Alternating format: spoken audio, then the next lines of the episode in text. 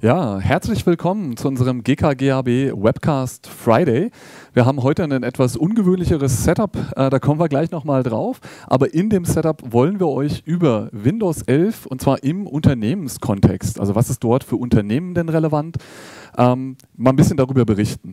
Ähm, weil ich das nicht kann, haben wir tatsächlich noch zwei Kollegen dabei, ähm, damit wir das über die Bühne kriegen. Ähm, hier in der Mitte, in dem ungewöhnlichen Setup, mein Lieblings-Windows-MVP Oliver Kieselbach. Hi Olli. Hallo. Genau, ich glaube, du bist noch Vielen Dank, mute. Marco. Ah, jetzt kommt's, genau. Perfekt. Man merkt, das ungewöhnliche Setup führt ein bisschen dazu, dass wir natürlich, ähm, der Olli kommt, wenn man es nicht anders merkt, der steht nicht hinter mir an der Wand, sondern der kommt live aus dem Internet und Internet ist überall nicht immer 100% stabil. Also, aber das ist die beste Variante, denn wie gesagt, da ich keine Ahnung von Windows 11 habe, brauchen wir da die Experten und den zweiten, den wir dazu haben, das ist der Manuel Abstreiter. Hallo Manuel. Hallo. Genau. Der Manuel heute das erste Mal, glaube ich, auf der Bühne, Richtig. die die Welt bedeutet. Ähm, genau, von daher freue ich mich, das mit den beiden Kollegen durchzugehen. Genau, der Olli ist nicht zu faul, hier ins Büro zu fahren, sondern der sitzt momentan tatsächlich in Quarantäne. Ja? Also passiert immer noch. Jawohl. Genau, noch ist nicht alles vorbei, aber ähm, durch die ganze Technik, die wir haben, sollte das eigentlich fast keiner merken. Wunderbar. Gut, ähm, schauen wir drauf. Es gibt eine andere Premiere. Wir sind das allererste Mal auch live auf LinkedIn. Das heißt, ihr habt jetzt nicht nur die Möglichkeit, quasi dort auch Kommentare zu hinterlassen, sondern ihr könnt das auch auf LinkedIn machen, also nicht nur auf YouTube, sondern auch auf LinkedIn. Das ist das normale Setup. Und tatsächlich wird besonders auch ich mich drüber freuen, dann habe ich auch nicht quasi nur eine Lückenfüllerrolle hier, sondern ich kann euer Feedback entgegennehmen und die beiden Jungs vielleicht einfach mit besonders intelligenten oder ge- gemeinen Fragen quengeln. Ähm, also haut in die Tasten, dass wir hier ein bisschen Interaktivität dann auch reinkriegen. Gut, ähm, ich glaube, das war jetzt genug Blabla vorneweg. Wir gehen ans Eingemachte. Windows 11 und ähm, ja, Olli, du fängst an. Ja, super, danke. Dann also nochmal live aus der Corona-Quarantäne hier. Glücklicherweise geht es mir gut. Also ähm, bin symptomfrei und fühle mich tatsächlich ganz gut in meiner Rolle hier. Ähm, ganz neues Setup, tatsächlich aus dem Homeoffice, habe ich auch noch nie so gemacht. Also war ganz neue Premiere für uns beiden. Manuel zum ersten Mal hier, ich live zum ersten Mal dazugeschaltet, aber das werden wir schon schaukeln. Was ist unser Plan heute? Windows 11, ganz einfach. Ähm, Windows 11 ist durch die Medien gegangen. Ähm, jeder hat es mitbekommen und jeder möchte es auch tatsächlich für sich ein bisschen evaluieren, anschauen und gucken, wie er es in, unserem, in seinem Unternehmensnetzwerk wahrscheinlich einbringen will. Und dann ist es vor allem wichtig, dass man sich es aus der Unternehmensperspektive einmal anguckt. Und das ist ein Stück weit Ziel unseres Webcasts heute. Wir versuchen ein bisschen die Features, die vielleicht nicht ganz so offensichtlich sind, äh, mit Windows 11 zu beleuchten.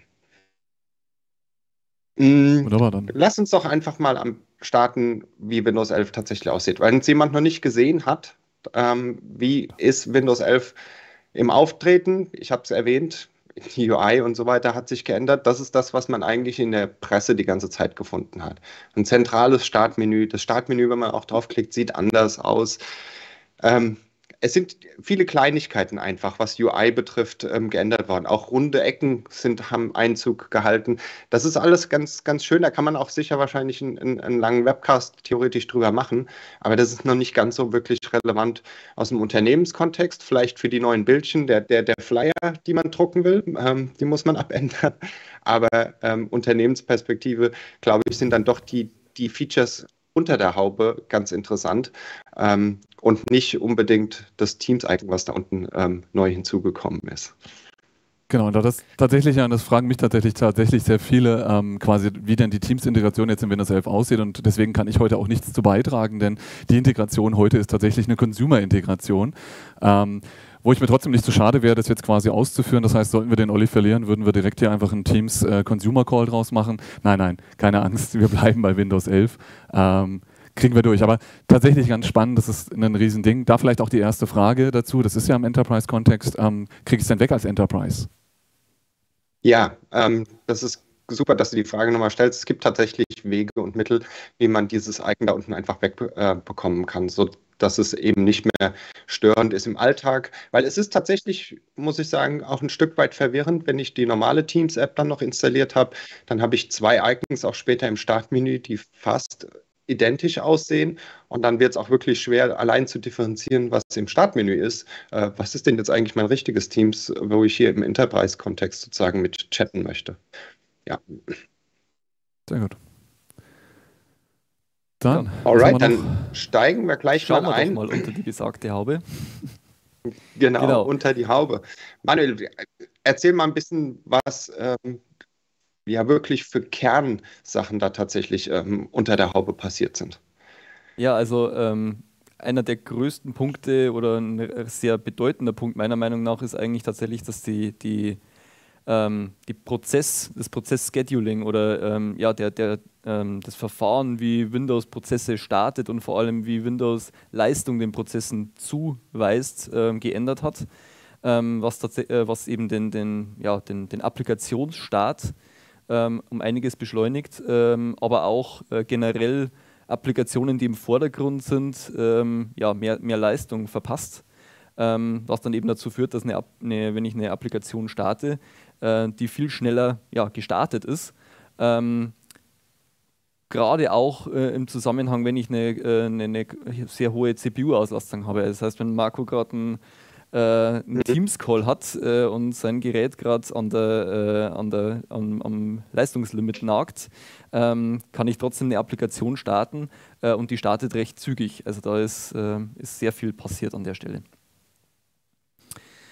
Ähm, Mhm. Also es ist auch tatsächlich etwas, was man im, im Alltag durchaus merkt, finde ich zumindest. Ähm, Ja. Typischerweise, mein, mein Rechner ist auch sehr oft unter Last, gerade wenn ich auch in vielen Teams und äh, dann auch meinen Desktop share oder sowas, dann habe ich oft eine sehr hohe CPU-Last. Wenn ich dann nebenbei noch was aufmache, ähm, dann ist es durchaus so, dass das reine Startverhalten der Applikation sich immer noch relativ gut anfühlt. Ich meine, auch dort ist es möglich, dass die Maschine ähm, zusammenbricht. Also mit Teams, armer Marco, ähm, muss ich leider sagen, äh, kommt die Maschine doch öfters immer mal an seine Grenzen. Aber das wird ja mit der Teams-App 2.0 oder wie sie dann heißt, irgendwann besser werden. Genau, das ist zumindest ja das, was uns versprochen wird. Also diese Integration, die wir dort als Consumer Edition sehen, die hat das Potenzial, auch die Business Edition zu ersetzen auf einem deutlich schlankeren Setup, ähm, dass wir das tatsächlich hinkriegen, so dass wir, wenn wir schon CPU-Cycles auch verbrennen, ähm, noch ein bisschen mehr Headroom haben. Ja. Genau. Ja, äh, ein weiterer Punkt, äh, wo sie sich äh, ja auch an der Leistungsschraube gedreht haben, ähm, da geht es um den, äh, um den Sleep Mode, beziehungsweise um das Wiederaufwachen aus dem Sleep Mode. Ähm, wer sich daran erinnert, im Windows 10 haben sie ja schon an der, an der Startschraube gedreht, dass der, der, der Start vom Windows um einiges schneller geworden ist. Ähm, jetzt drehen sie nochmal hier aus äh, an der Schraube, um den, den Sleep-Modus oder das Aufwachen aus dem Sleep-Modus schneller zu machen. Ähm, Microsoft spricht da von, einem, äh, von einer Beschleunigung um bis zu 25 Prozent. Ähm, wird hauptsächlich über ähm, ja, interne Anpassungen äh, geregelt ähm, und es bezieht sich hauptsächlich auf den S3-Modus. Der S3-Modus, äh, um es nochmal kurz zu erwähnen, ist der tiefste äh, Sleep Mode direkt vor dem Hibernate, also noch äh, normaler Sleep Mode, in dem der, äh, der Arbeitsspeicher auch tatsächlich nur aktiv am Strom gehalten wird. Genau. Ähm, Ganz im- persönlich gesehen finde ich auch einer der, der ähm, entscheidenden Faktoren, weil gerade was ich jetzt so zum Beispiel aus meinem Alltag kenne, ich fahre meine Maschine wirklich selten runter. Meine Maschine fährt eigentlich nur am Patch Day runter oder ich habe wirklich mal ein Problem, weil sie sich langsam anfühlt. Das heißt, ich habe eigentlich tagtäglich nur Resume and Sleep. Das ist mein Haupt-Use-Case sozusagen. Und wenn das natürlich wie so eine iPad-Experience ist, ich drücke auf den Schalter und Ja. zack ist mein Desktop wieder da, dann ist es da eigentlich genau das gewünschte Verhalten. Also alles, was man da rauskitzeln kann an Geschwindigkeit, ist, glaube ich, für den Endanwender super. Vielleicht da eine kurze Frage zu. Das heißt, wisst ihr denn quasi, das ist quasi aber hardwareunabhängig. Ich brauche jetzt keine Das neue Hardware auch für Windows 11, sondern das macht nur Windows 11. Auf demselben Gerät, Windows 10, Windows 11, müsste ich eine bessere Resume Experience das haben. Ganz genau. Exakt. Ähm, ja, äh, wa was da eigentlich äh, im Prinzip noch mit reinspielt, ist, dass auch die äh, Windows Hello for Business Anmeldung ähm, auch laut Microsoft um bis zu 30 Prozent ähm, noch mehr effektiver oder schneller geworden ist. Das heißt, ich habe auch hier, egal ob jetzt beim Start oder beim, ähm, beim Aufwachen aus dem Sleep ähm, nochmal eine, eine, eine, gewisse ja, Geschwindigkeit rausgeholt, ähm, was die Anmeldung dann nochmal verschnellert oder für beschleunigt. Ähm, das heißt, wir wissen es ja eh, ähm, über Windows Hello for Business ist die Anmeldung sowieso schon schneller, als wenn ich hier äh, mein 16 Zeichen langes Passwort eintippen muss. Ähm, und dadurch eben jetzt hat, ähm, über Kameraerkennungsoptimierung etc. einfach nochmal 30 Prozent rausgeholt. Ähm, es kommt mir vor, als wenn wir uns immer mehr wie ein, wie ein, iPhone oder so ein Handy halt nähern. Wenn ich ein Handy in die Hand nehme und drücke an der Seite drauf, dann macht auch eigentlich sofort die Gesichtserkennung eine Authentifizierung ja. und zack ist mein Handy da. Und so ähnlich, glaube ich, entwickelt sich langsam aber sicher auch das Windows. Ja, ganz genau. Ähm, ein weiterer Vorteil, den wir jetzt haben, ist, äh, das Windows ist schlanker geworden oder vielleicht nicht schlanker, aber zumindest äh, im, im Sizing auf der, auf der Platte verbraucht es weniger Platz. Ähm, das wird über mehrere ja, Mechanismen verbessert. Hauptsächlich äh, wurden damit Kompressionsmethoden äh, gearbeitet, das heißt, dass, dass äh, Teile von Windows einfach besser komprimiert wurden. Äh, auf der anderen Seite werden Applikationen, die im, im Windows standardmäßig mitgebracht werden, nur noch als App-Stubs installiert. Das heißt, äh, es ist eigentlich nur eine relativ leere Hülle von der App erstmal da und erst beim ersten Start, das heißt erst wenn der User das, die App wirklich benutzen möchte, ähm, wird die dann tatsächlich installiert. Bedeutet das jetzt, für, wir sind ja im Enterprise-Kontext, da haben wir ja auch ganz viele Geräte, die quasi nicht so hoch gespeckt sind, sagen wir mal, wie bei mhm. uns im Consulting-Business. Das heißt, selbst dort auf durchaus ältere Hardware habe ich alleine auch dadurch wieder ein Notebook mit einer 256er Platte ja. oder so. Das heißt, auch dort habe ich alleine durch Windows 11 äh, bei einer frischen Installation schon, schon einen riesen Vorteil. Richtig. Cool. Ähm, ja. Ähm, dann kommen wir noch zu einem, zu einem etwas hardwarelastigeren Punkt. Ähm, mit Windows 11 äh, sind die Windows DHC, äh, DCH-Treiber äh, etwas mehr in den Fokus gerückt. Ähm, die DCH-Treiber, ähm, da sprechen wir, oder DCH steht im, im Endeffekt für äh, Declarative Component, äh, Componentized und Hardware Supported Apps. Das heißt, ein, ein normaler Treiber äh, wird aufgesplittet in drei Teile, so wie man es unter Windows 10 nicht hatte oder äh, in der Vergangenheit nicht hatte. Ähm, da wurde ein Treiber ja eigentlich immer als Gesamtpaket gesehen. Jetzt hier wird der Treiber aufgetrennt. Äh, wir haben quasi einen Teil des Treibers, das das reine Inf-File ist oder der eigentliche, wirkliche hardware-nahe Treiber ist. Ähm, und dann eben diese ja, Side-Tools äh, oder diese Side, ähm, äh, Side-Software, die mit dazu kommt, ähm, was dann zusätzliche Komponenten sind, ähm, die ja, über separate Kanäle dann auch abgedatet werden können. Das heißt, ähm, ich habe auch separate äh, ja, Update-Möglichkeiten für diese, für diese Treiberkomponenten. Ähm, und im, ich glaube, im Vergleich was dazu. Vor allem, was auch vor allem ein großer Punkt ist, ist, dass ähm, dadurch kriege ich wahrscheinlich eine ähm, schlankere Struktur am Ende hin. Also wenn ich einen, einen Basistreiber habe, der für jeden gleich ist, angenommen Intel baut einen, einen generischen WLAN-Treiber und packt dann aber nur als weitere Komponente eine hardware-spezifische Anpassung in den Componentized-Teil und diese Hardware-App, um dann die WLAN-Einstellungen zu machen. Das heißt, man kann nur die eine kleine Component heißt Komponente updaten und hat dann wahrscheinlich ein recht stabiles System. Und ich glaube, das ist, was Microsoft sich erhofft. Also wenn man da mit 99,8 Free Crash-Free Experience hört, glaube ich, sorgt diese sehr standardisierte Struktur, wie ein Treiber auszusehen hat, einfach wahrscheinlich für eine höhere Stabilität am Ende. Ich meine, am Ende muss man das rausfinden, äh, ob das die Wahrheit ist am Ende, ähm, ob diese Architektur tatsächlich das Bessere ist. Aber ich glaube, es ist ein guter Schritt in die richtige Richtung. Glaube ich auch, ja. Genau. Äh, zusammengefasst kann man dann eigentlich nur sagen, äh, Windows 11 ist auf gleicher Hardware, was Marco ja vorhin auch schon öfter mal erwähnt hat, auf gleicher Hardware schneller. Also auf identischer Hardware müsst, äh, sollte Windows 11 um einiges schneller sein oder sich zumindest schneller anfühlen. Sehr gut. Genau. Ähm, ja, äh, um das Ganze auch äh, realisieren zu können, ähm, hat Windows 11 ähm, sich dazu entschlossen, die Hardware-Requirements etwas abzuändern.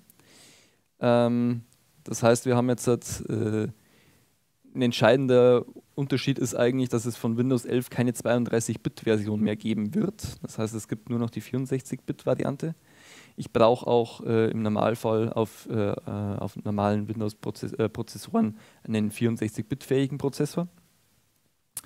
Ähm, zusätzlich muss das Gerät UEFI und Secure Boot fähig sein, damit äh, Windows 11 überhaupt installiert werden kann. Äh, und jetzt kommen wir noch zum ja, etwas größeren Punkt, äh, zum, zum TPM 2.0.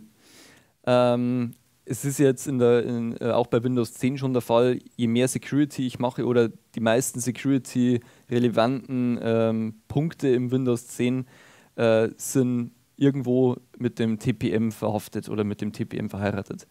Ähm, und da geht man jetzt den Schritt und sagt, okay, wir benötigen ab Windows 11 tatsächlich einen TPM 2.0 ähm, um eben auch für die Zukunft noch besser mit, mit Security umgehen zu können oder mit Security-Komponenten umgehen zu können. Sind das vielleicht, also sind das Komponenten, die heute nicht tatsächlich schon in den meisten Enterprise-Umgebungen eingesetzt werden? Oder ist TPM 1.0 noch irgendwie relevant? Also es gibt nach wie vor noch viele Geräte oder im, im Unternehmenskontext kommt es immer wieder noch vor, dass Geräte mit TPM 1.2 zum Beispiel unterwegs sind ähm, wobei TPM 2.0 auch schon eine gewisse Marktreife hat. Also selbst das sollte eigentlich kein großes Problem okay. darstellen. Genau. Ähm, selbiges gilt übrigens auch für die äh, Prozessorgenerationen, die noch Unterstützung finden. Ähm, das heißt, wir haben jetzt halt hier auch eine Mindestanforderung an der Prozessorgeneration. Bei Intel wäre das die äh, Generation 8 bei den Core i-Prozessoren ähm, und bei AMD sind es die äh, Ryzen 2000 Serie die ich mindestens brauche. Ähm, beide im, äh, im Rahmen vom ich, um, um 2018 und 2017, 2018 erschienen. Also da sieht man, also ist eine gewisse Marktreife eigentlich schon da von den, von den Geräten, ähm, beziehungsweise die Geräte haben wahrscheinlich in den meisten Unternehmen schon großen Einzug gehalten.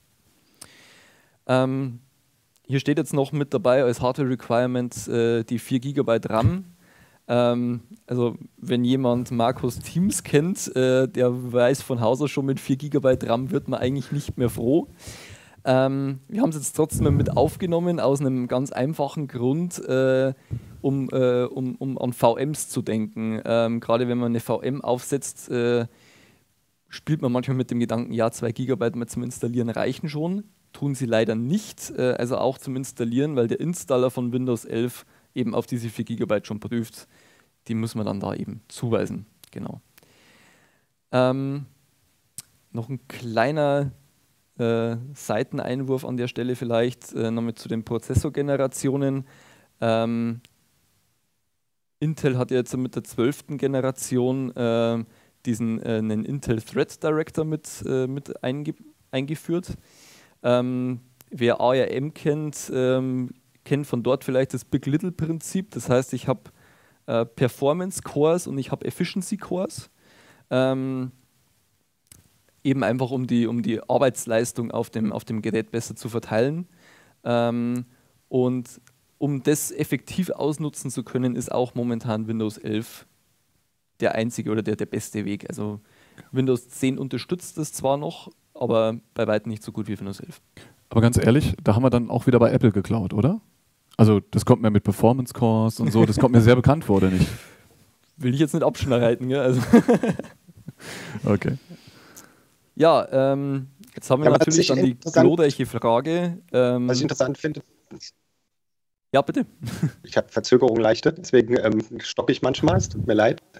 Ähm, was ich noch interessant finde, was ich noch einwerfen wollte, ist, ähm, die TPM 2.0 Requirement ist relativ spannend hätte Microsoft sich entschieden, wie sie mal in den Anfängen das hatten, dass sie gesagt haben, Windows 10 ist das letzte Windows, was es geben wird. Da gab es ja mal so, eine, so ein, so ein äh, Marketing-Slogan.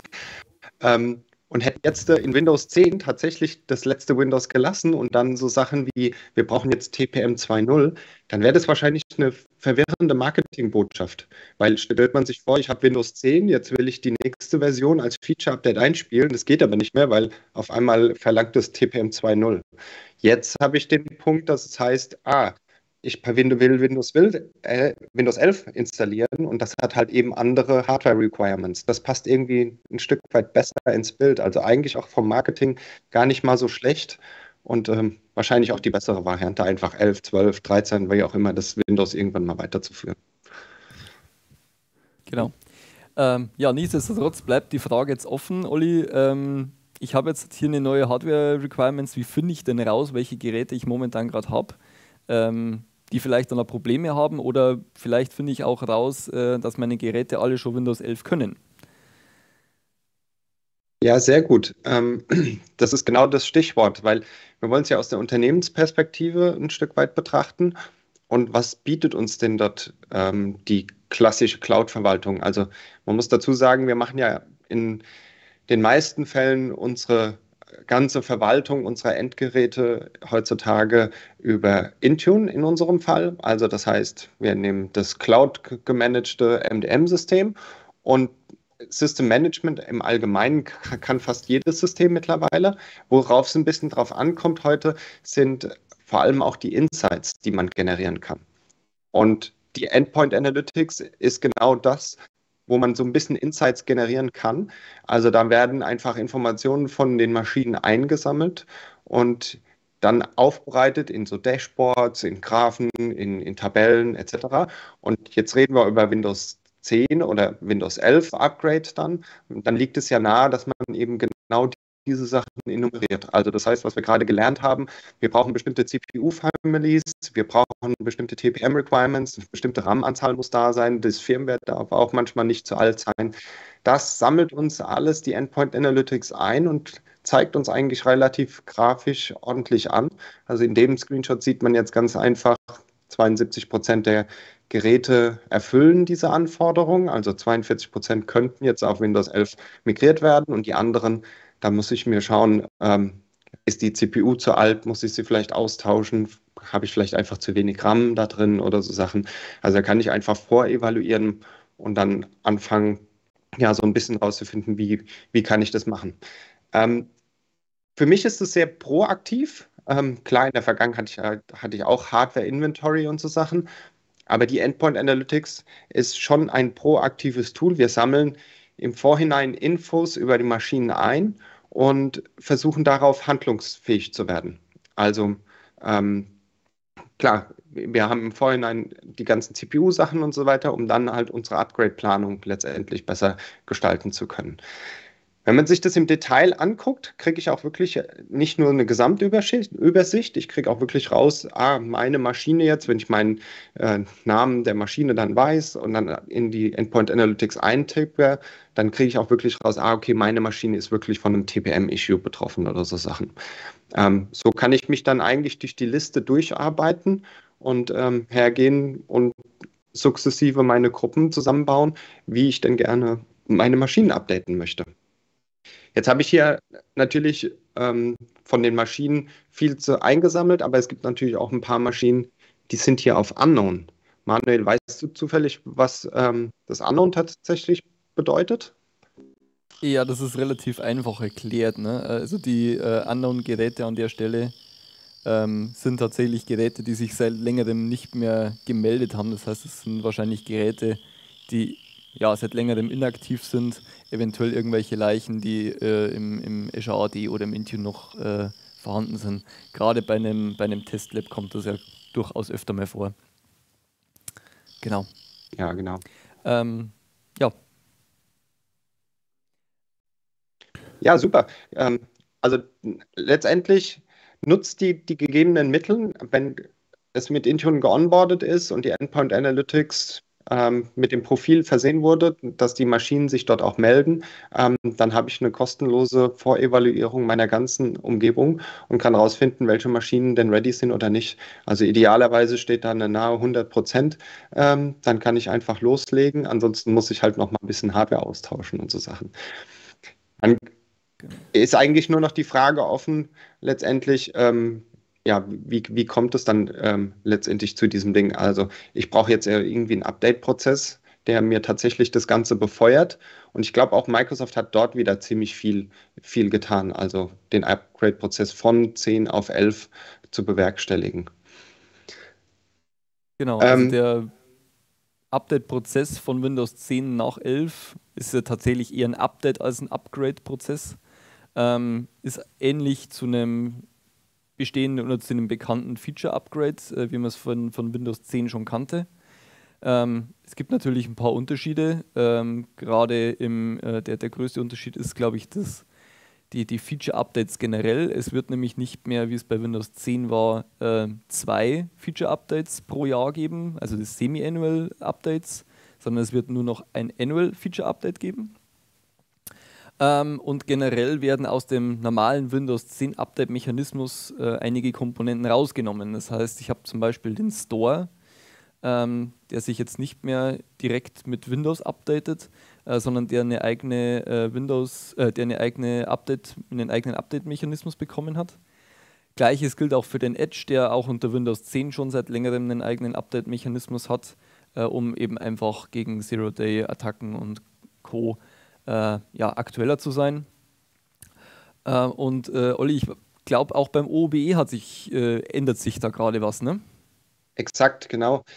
Also die sogenannten Autopilot Agility Updates werden da Einzug halten. Die sind tatsächlich im Moment nur für Windows 10 verfügbar, aber ähm, die sind auch auf der Roadmap für Windows 11.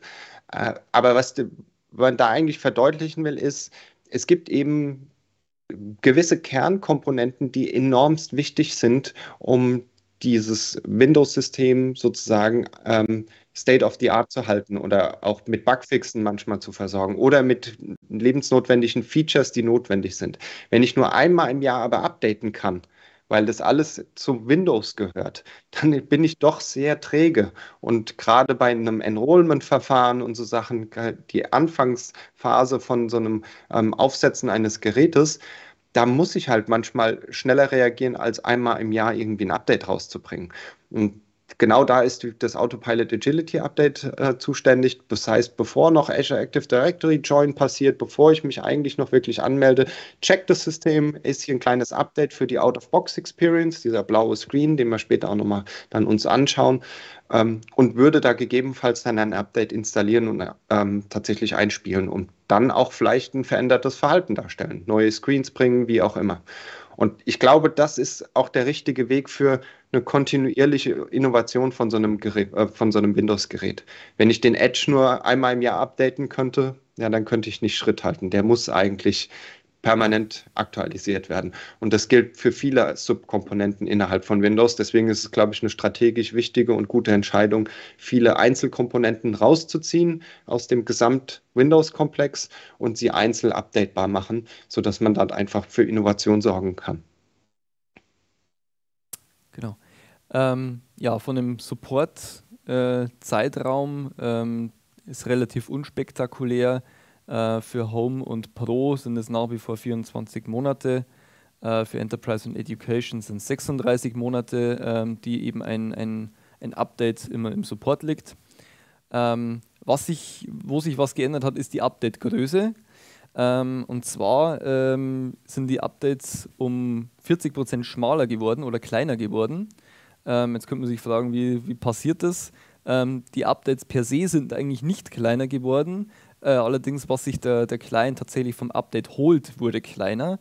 Äh, und zwar macht es Microsoft über den Weg, dass sich tatsächlich der, äh, der Client vom Windows Update nur diese Bits holt, die er tatsächlich auch braucht. Ähm, genau. Für die äh, Applikationskompatibilität ähm, gibt es da eigentlich keine größeren Überraschungen. Äh, was unter Windows 10 lief, äh, läuft im Normalfall auch unter Windows 11.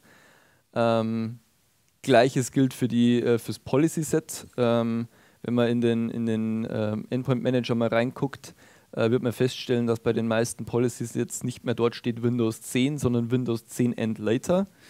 Ähm, das heißt, die Policies, die auf Windows 10 gezogen haben oder auch für Windows 10 äh, galten, die gelten auch noch für Windows 11.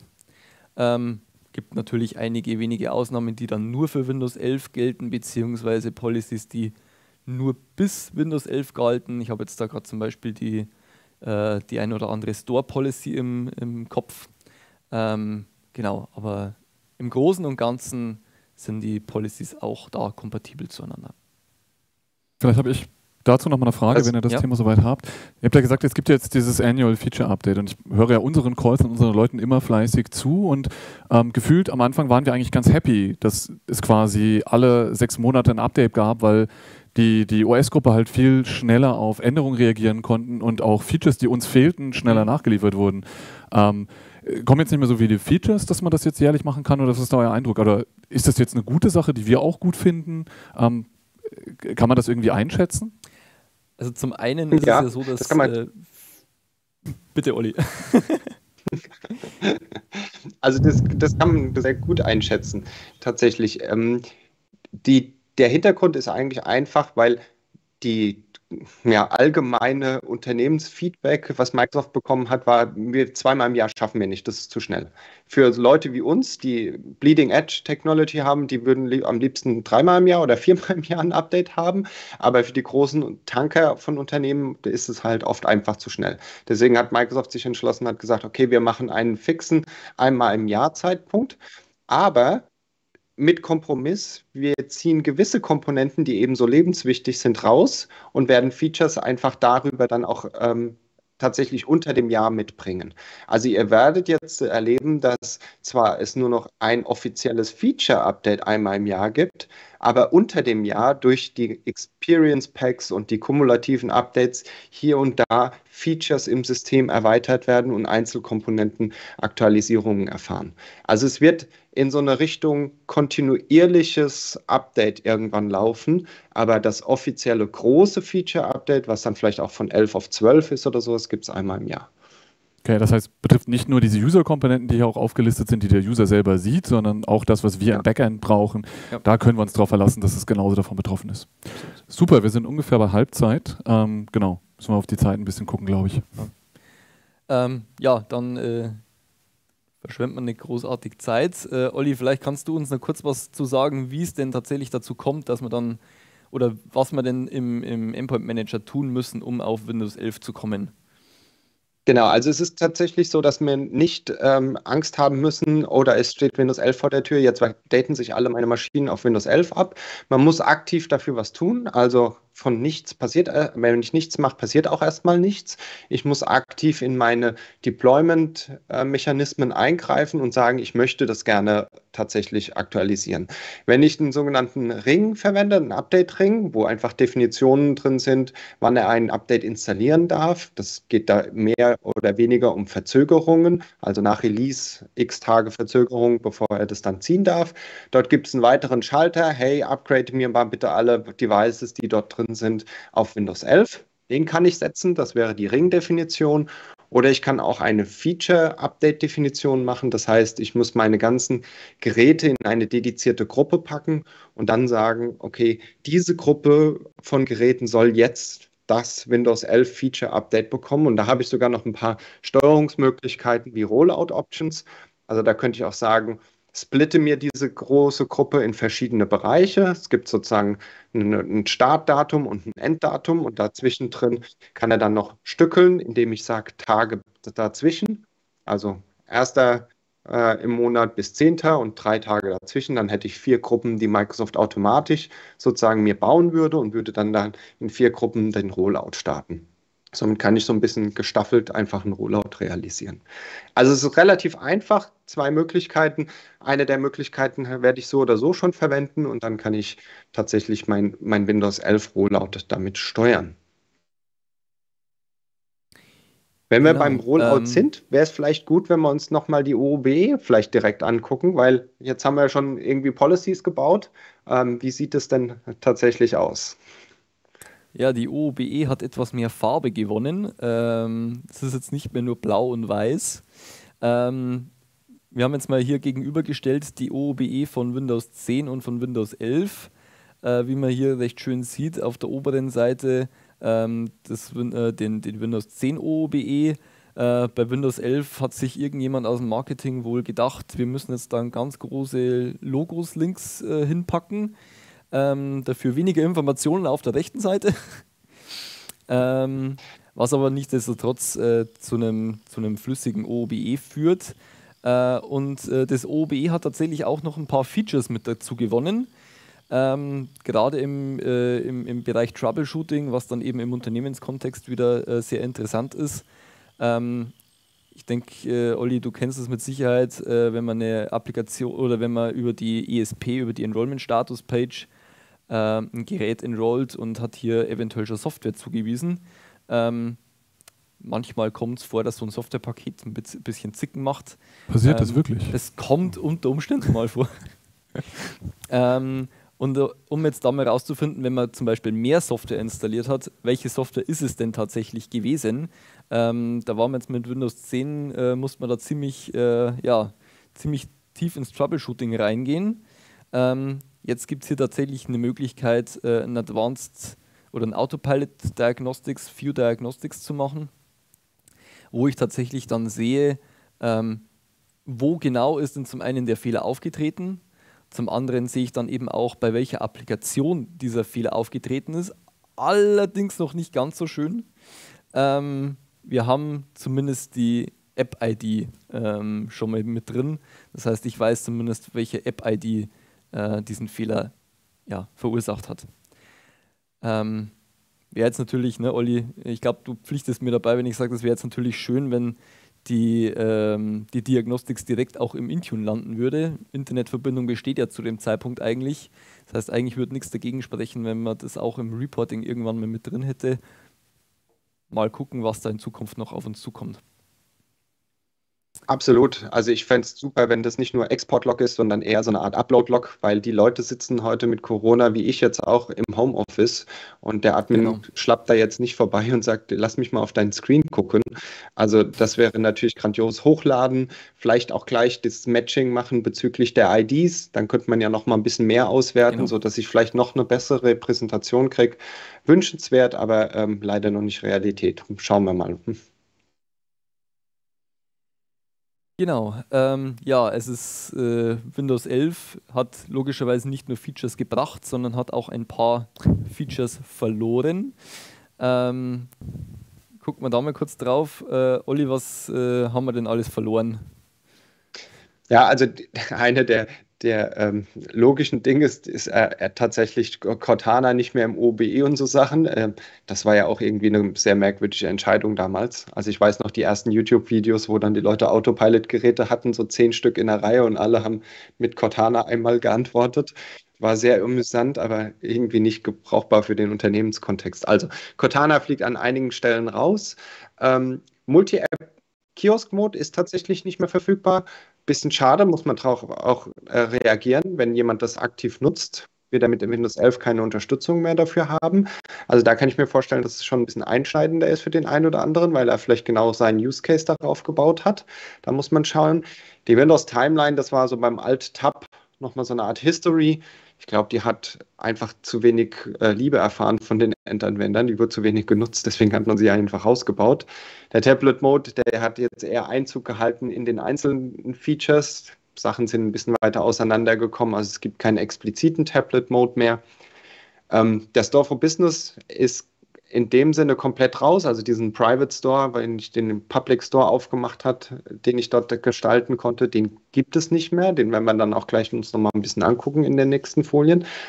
Und vor allem die 80er Software, gefühlte ähm, der Internet Explorer ähm, in seiner normalen Form mit Rendering UI und so weiter ist nicht mehr da. Es gibt noch die Rendering Engine. Also das heißt, der normale Edge, den wir da drauf betreiben, den können wir in so einem ähm, IE-Mode setzen. Dann wird ein Tab innerhalb ähm, dieses Fensters ähm, sozusagen in dieser IE-alten Rendering-Engine gerendert.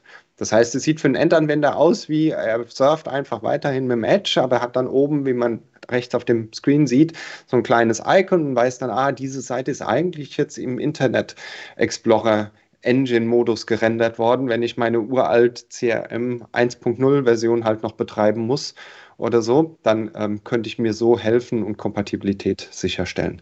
Es gibt noch ein paar andere Features, aber ich glaube, das waren so die, die äh, wichtigsten Änderungen, aus, vor allem auch aus Unternehmensperspektive, die da so ein bisschen weggefallen sind. Ähm, ja, also drauf drauf schauen, wenn man den Multi-App-Kiosk vom Beispiel hat, sich einstellen, dass man da was redesignen muss dann. Mhm. Ähm, Wir hatten es gerade erwähnt, den Store fällt weg. Lass uns doch direkt mal auf die Applikation genau. schauen.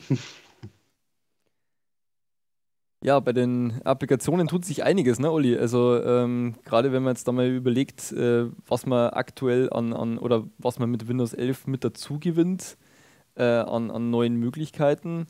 Ähm, ich meine, wir haben das bekannte, den äh, Microsoft Endpoint Manager oder Intune, äh, mit dem wir die Windows 32 und Intune Win äh, Pakete verteilen können. Ähm, das Company Portal wird dadurch so ein bisschen zu einem neuen Private Store, wenn man mal so ein bisschen ja, sagen mhm. könnte. Ähm, der Microsoft Store ähm, verliert eben die, die Private Store Funktionalität. Ähm, ist ein, generell ist es ein neuer Store geworden. Also er ist nicht mehr der Windows 10 Store, sondern er hat ein neues Look and Feel bekommen, auch neue, ja, ist ein generell neuer Store geworden. Ähm, und ja, genau, also Store for Business wird ja auch zu Q1 äh, 23 abgekündigt. Ähm, ja. Ähm, dann gibt es ein neues, äh, neues Ding mit dazu. Es gibt diesen Windows Package Manager. Olli, vielleicht kannst du da mal kurz ein bisschen was dazu sagen. Mhm. Ja, das finde ich, find ich ziemlich spannend, weil Microsoft hier wieder, das macht ja Microsoft öfters tatsächlich, muss man sagen, auf einmal äh, dem Endanwender so oder auch den Unternehmen fünf Kanäle zur Verfügung stellt und dann so, oh, was mache ich denn jetzt? Und ich finde, das ist jetzt gerade schon wieder so ein bisschen der Fall. Ich habe Intune, ich habe den Store, den Public Store, wo Apps drin sind, wo aber auch vielleicht sogar Business-Apps drin sein könnten, die ich vielleicht haben wollte. Und jetzt habe ich noch den Package Manager Service, den die meisten über dieses Winget-Tool kennen. Das ist Command-Line-Tool dazu. Das ist nichts anderes als ein Package Manager, wie wir auch von Linux und so weiter kennen. Ich kann also wirklich auf einer Kommandozeile einfach sagen, winget install notepad++ und dann geht er an ein entsprechendes Repository, in dem Fall ein Public Repository, sucht da notepad++ und installiert das.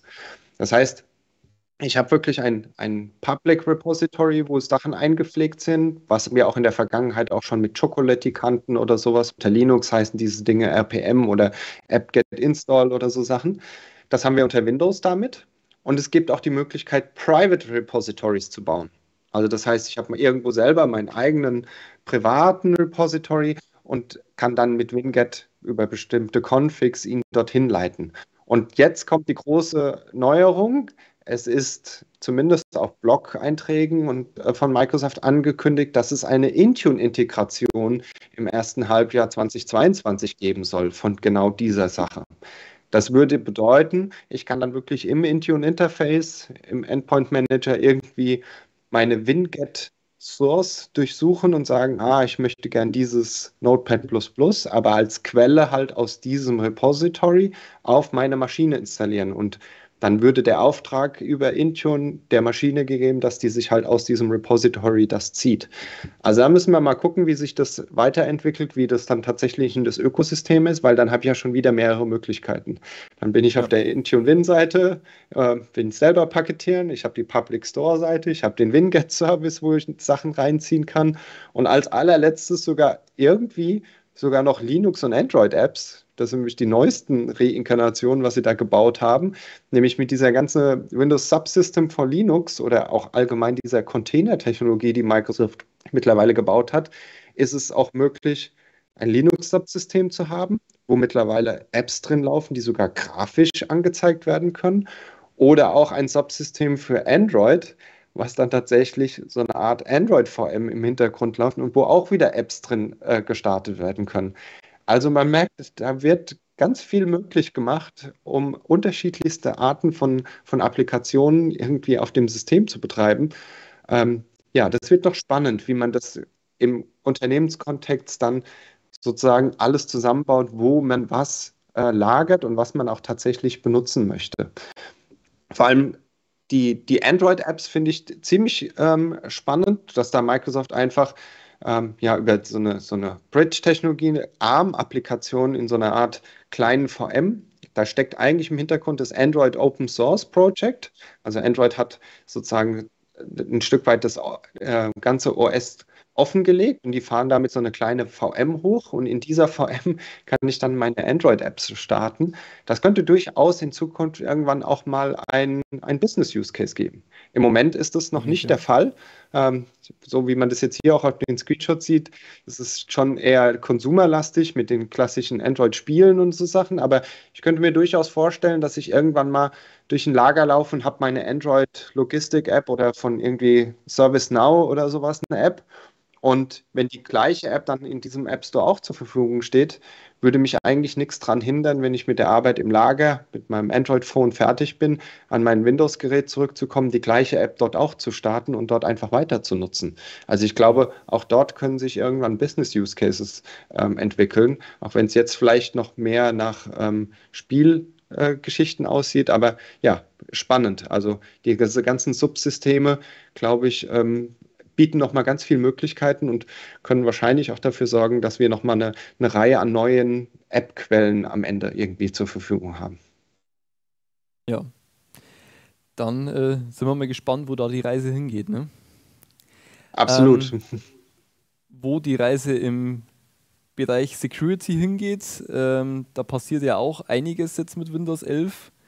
Ähm, äh, es gibt jetzt halt eben ein neues Feature in Windows 11, den Windows 11 Secured Core PC, ähm, beziehungsweise den Secured Core PC gab es ja auch unter Windows 10 schon. Mhm. Äh, was jetzt das neue Feature ist, ist diese Configuration Lock. Ähm, das heißt, ich, ähm, ich, hatte ja unter Windows 10 schon äh, die einzelnen ähm, Punkte, die eben im, im, TPM oder die eigentlich einen TPM voraussetzen. Ähm, den Secure Launch, System Guard, äh, Secure Boot, ähm, die Kernel Protection, solche Geschichten. Ähm, und auf die, glaube ich, äh, Olli, kann ich jetzt halt irgendwie eine, eine Remediation setzen? Oder genau, das ist, ähm, das? das? ist das, was dieser Configuration Lock tatsächlich versucht darzustellen. Also man geht her und überwacht diese Settings, die essentiell sind, halt eben um Sicherheit darzustellen, ähm, ganz, ganz eng mit Hardware-Support, sodass die ähm, Settings, wenn sie verdreht werden sollten, also auch wenn ich dann ein Admin zum Beispiel auf der Maschine bin und sage, oh, ich drehe hier mal ein bisschen was an der Code Integrity Policy, dann würde binnen wenige Sekunden dieses Setting wieder sich zurücksetzen und ja, dementsprechend diesen Zustand einfach enforcen.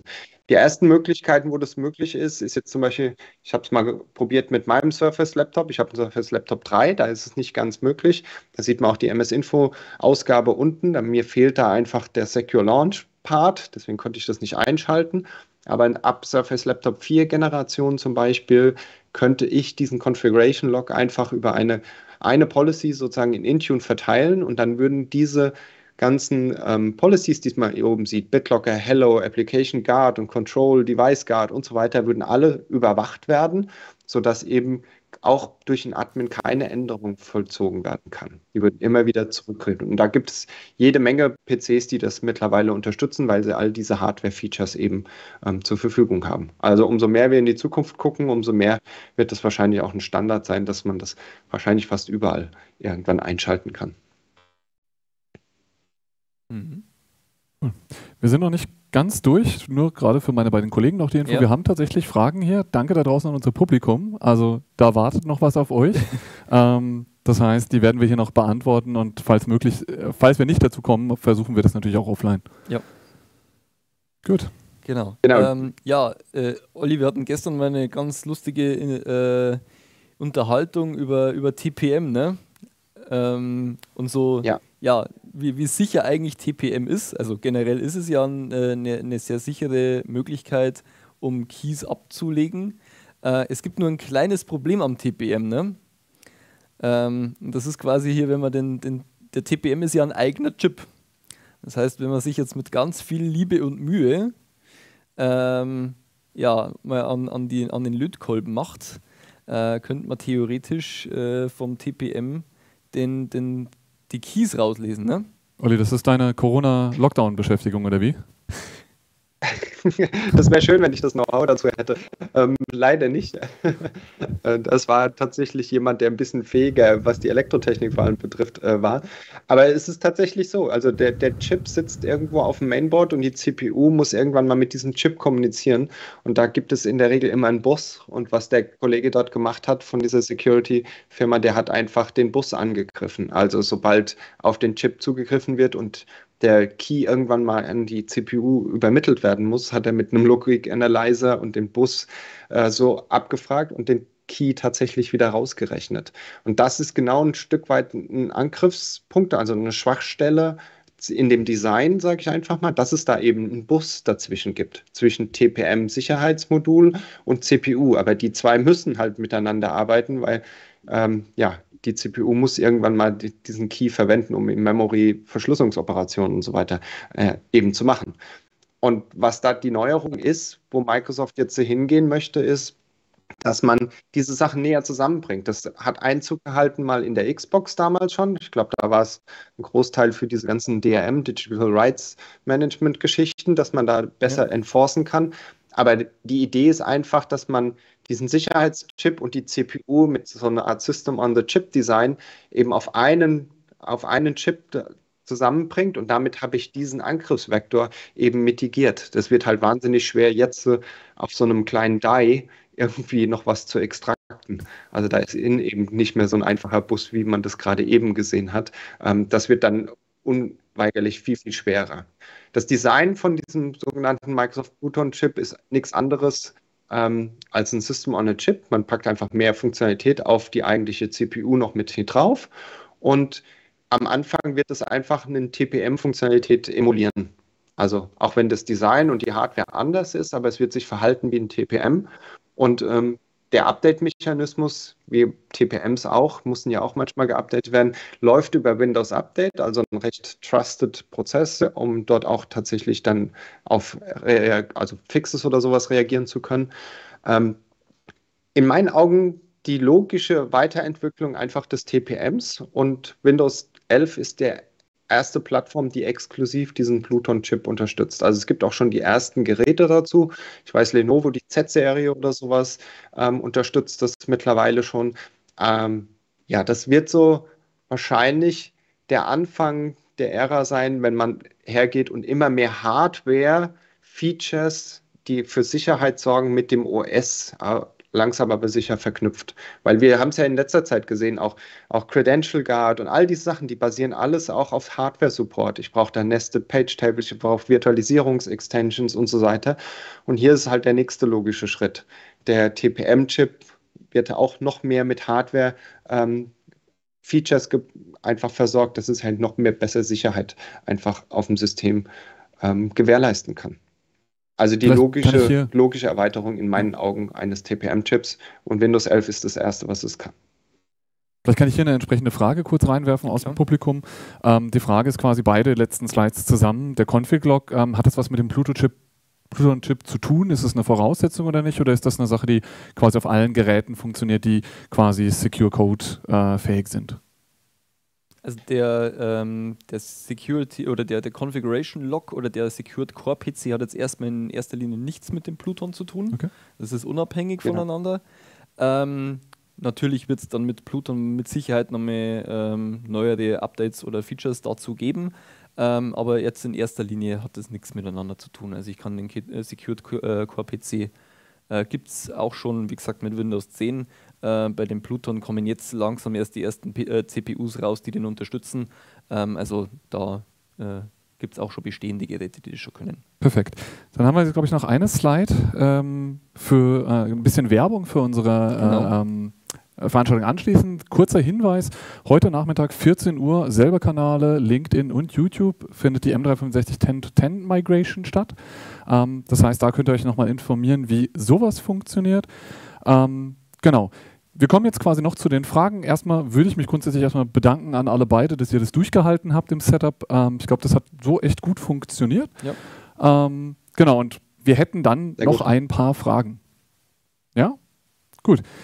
Legen wir los. Das war mhm. quasi ganz am Anfang, als es um die Hardware ging. Ähm, da gab es ja dann, keine Ahnung, bestätigte Gerüchte, dass die Performance von SSDs und NVMe auf Windows 11 quasi schlechter ist. Mhm. Ähm, wir sind ja im Business-Einsatz. Ich nehme an, da macht es für die meisten äh, äh PCs keinen Unterschied. Aber wenn ich halt Cut oder doch was Intensiveres mache, mhm. also ist da, ist das noch so? Ist das rausgepatcht? Wisst ihr was darüber? Ja, mir jetzt zumindest nichts Direktes bewusst, dass es noch der Fall wäre. Ähm, ich meine, gerade eine, eine CAD-Workstation ist da schon ein bisschen anfälliger für. Also es kann durchaus sein, dass in einem extremen Anwendungsfall da noch was ist. Ähm, okay. Was nicht, Olli, hast du da noch, hast du da eine Idee? also ich kenne tatsächlich auch nur die, die Meldung von den Anfängen. Das ist genau das, was gerade beschrieben wurde, dass da die Performance eben schlechter ist und so weiter. Ähm, aber in meinen Augen ist es meistens ein, ein Treiberding. Also ähm, genau. wenn die Treiber angepasst okay. werden über die Zeit und jetzt ist Windows 11 natürlich auch schon wieder eine gewisse Zeit verfügbar, dann wird solche Sachen in der Regel immer mitigiert. Ich habe nicht aktiv danach geforscht, wie der aktuelle letzte Stand ist, aber es ist fast auszugehen, dass Intel und wie sie alle heißen mit ihren Storage Access Treibern dort mittlerweile wieder für ein normales äh, Niveau gesorgt haben, sodass man da keine Einbußen hat aus dem Real-World-Szenario kommt, so als üblicher Teams-User, genau, ich merke davon nichts, habe vorher nichts gemerkt, habe jetzt nichts gemerkt. Ähm, wir haben aber noch eine, eine Hardware-Performance-Frage, mal gucken, wie fit ihr da seid. Und zwar geht es da um USB 3.2 Gen 2. Ähm, da scheint es wohl auch so gewesen zu sein, dass man nur die Hälfte der Performance bekommen hat. Ähm, könnte natürlich für Docs relevant sein im Unternehmenseinsatz, wo Bildschirme und LAN dranhängt. Mhm. Habt ihr da eine Info? Ähm, ich weiß auch, wie gesagt, aus dem, aus dem Ding, dass es da Probleme gab, äh, wobei mir meines Wissens auch diese Probleme auch mittlerweile gepatcht sind. Okay. Mein, mein letzter Stand ist auch, dass ich ähm, in einem der Releases gesehen habe, dass es gepatcht wurde. Exakt. Dann gehen wir in den Folien quasi wieder eins weiter. Das heißt, da ging es dann um die Verteilung der Update-Bits, quasi einfach diese intelligente Verteilung. Und da ist die Frage quasi, ob man dann auch dort von Delivery Optimization äh, äh profitiert. Und zwar per Default. Das heißt, wenn es mit Windows Update oder Vesus passiert oder ob nur Windows Update for Business dort quasi äh, den, den Benefit liefert. Also die, die, die große Änderung, ähm, was die, die Updates und so weiter betrifft, sind letztendlich in Windows Update for Business drin. Im Vesus-Szenario habe ich auch mit so äh, Express-Updates und Dynamic-Updates auch Möglichkeiten, die Updates klein zu halten. Muss ich aber dann auch dementsprechend andere Updates tatsächlich synken, was mehr Storage Requirement auf meinem Vesus und so weiter betrifft. Aber das, wo wir reden mit den Binary Deltas sozusagen ziehen, nur für die Sachen, die man braucht, das ist ein Windows Update for Business Feature. Ähm, Delivery Optimization im Allgemeinen ist ähm, wie bei Windows 10 ähm, immer verfügbar, gerade wenn wir über Windows Update for Business sprechen. Ähm, damit teilen sich die Sachen ja nochmal, also die, die Clients, die, die Updates nochmal im Netz ähm, gegenseitig. Das kann ich immer noch ähm, benutzen, also da gab es keine wirkliche Änderung. Ähm, ja, also. Wunderbar. Genau, dann haben wir quasi nochmal so auf, aus End-User-Sicht, wir waren jetzt teilweise sehr viel unter äh, der Haube, mhm. Aber ist auch jetzt quasi unser Eindruck äh, gefragt und das ist natürlich die Frage, wie viel Windows 11 Eindruck wir schon haben, auch außerhalb der Glückania GAB. Aber grundsätzlich kommt es ein bisschen darauf, dass auch dieser Staged Rollout, Desktop Experience Pack, andere Produkte, also Office hat jetzt runde Ecke, hat eine schmaleres mhm. Ribbon, ähm, wie da so der Eindruck ist, wenn das alles passiert in Stages, dann hat das natürlich Herausforderungen, dass der Kollege neben mir äh, eine andere Experience hat oder nur ein Produkt anders ist. Dafür ist das andere Produkt bei mir schon weiter. Ähm, wie sich das natürlich einmal auf Schulung, Support, aber auch Trainingsmaterialien macht. Also gehe ich immer hin und schule immer auf die letzt ausgerollte Variante und alle dazwischen haben Pech. Ähm, einfach nur, was ist da quasi so der, der Part und ja, auch die Cloud-Portale, die dazukommen, da ist so ein bisschen eure, eure Eindruck Richtung Windows 11. Ja, wie, wie sind das? Ist es so wie immer, 7 auf 10, Office 2010 auf 13? Ähm. Also ich muss, muss ehrlich sagen, im Moment ist noch die, die, die Zurückhaltung recht, recht hoch. Also dadurch, dass, dass Windows 11 ja einen großen Fokus auf UI ähm, gesehen habe. Ich meine, wir haben jetzt gesehen, wir haben nicht die wahnsinnig bahnbrechenden ähm, Security-Komponenten dazu bekommen, nur neue Endpoint Protection oder irgendwas. Ähm, viele sind noch in dem, in dem Modus, dass sie evaluieren und schauen, wollen Sie jetzt wirklich den Schritt machen und schon alle migrieren oder ähm, wartet man wie früher auf das Service Pack 1, also auf die nächste Windows-Version, die dann tatsächlich die Security-Features bringt und so Sachen. Das heißt, so wahnsinnig viel Erfahrung wie ein Doppelspiel ist, kenne ich gar nicht so hundertprozentig, weil viele äh, Abteilungen oder auch größere Firmen erst mit der IT-Abteilung soweit sind. Und die IT-Abteilung muss sich nicht schulen. Die IT-Abteilung schult sich selber. Meine Early Adopter schulen sich auch selber. Die machen das alleine und da kriegen sie dann ihre Erfahrung sozusagen. Aber der großflächige Rollout, dass ich sage, ich kenne jetzt schon x Unternehmen, die die, die, die Zehntausender ähm, Client-Variante komplett schon ausgerollt haben. Nein, das sind das sind alles äh, gerade die, die Vorläufer, also die Pilotierungsgruppen. Da macht man sich gerade Gedanken, wie man tatsächlich diese Probleme angeht. Also aus wirklich viel Erfahrung kann ich da tatsächlich nur nicht berichten. Vielleicht, weil auch Sage Rollout nochmal angesprochen wurde, mhm. quasi einfach diese, diese äh, Verteilung, ähm, ist da wirklich die Frage, ähm, komm, jetzt habe ich den Faden verloren. Ja, nee, kriege ich nicht mehr zusammen. ähm, genau, also das war der, der, der, der Part. Ähm, genau, das waren die Fragen. Tatsächlich haben wir jetzt alle durch. Vielen Dank dafür. Ähm, habe jetzt auch nichts Neues mehr reinbekommen. Von daher bleibt mir nichts anderes übrig, als ähm, mich bei meinen Kollegen zu bedanken. Manuel, Olli, vielen Dank, dass ihr da wart. Ähm, an unsere Zuschauer, danke, dass ihr eingeschaltet habt.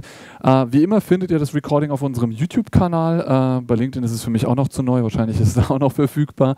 Ähm, aber diesen und auch alle anderen und auch den heute Nachmittag werdet ihr, falls ihr den auch schon um 14 Uhr Feierabend machen müsst, ähm, könnt ihr quasi das auch auf YouTube noch nachholen. Ähm, da geht nichts verloren. Vielen Dank. Danke. Bis zum nächsten Mal.